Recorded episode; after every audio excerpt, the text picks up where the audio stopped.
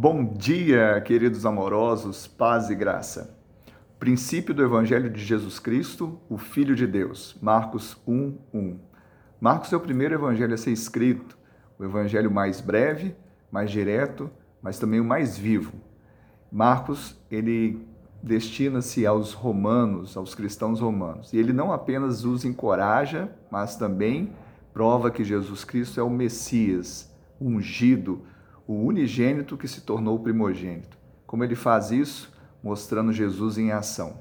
Mais do que palavras e ensino, são os atos, a obra redentora de Cristo, que por toda parte fazia o bem, curando a todos os oprimidos do diabo. E é exatamente isso que ele quer fazer na sua vida e na minha vida: nos curar, nos lavar, nos remir, nos salvar, nos libertar. Deixa ele fazer essa obra e você terá sua vida transformada. Deus te abençoe e te dê um dia de bênção e vitória em nome de Jesus.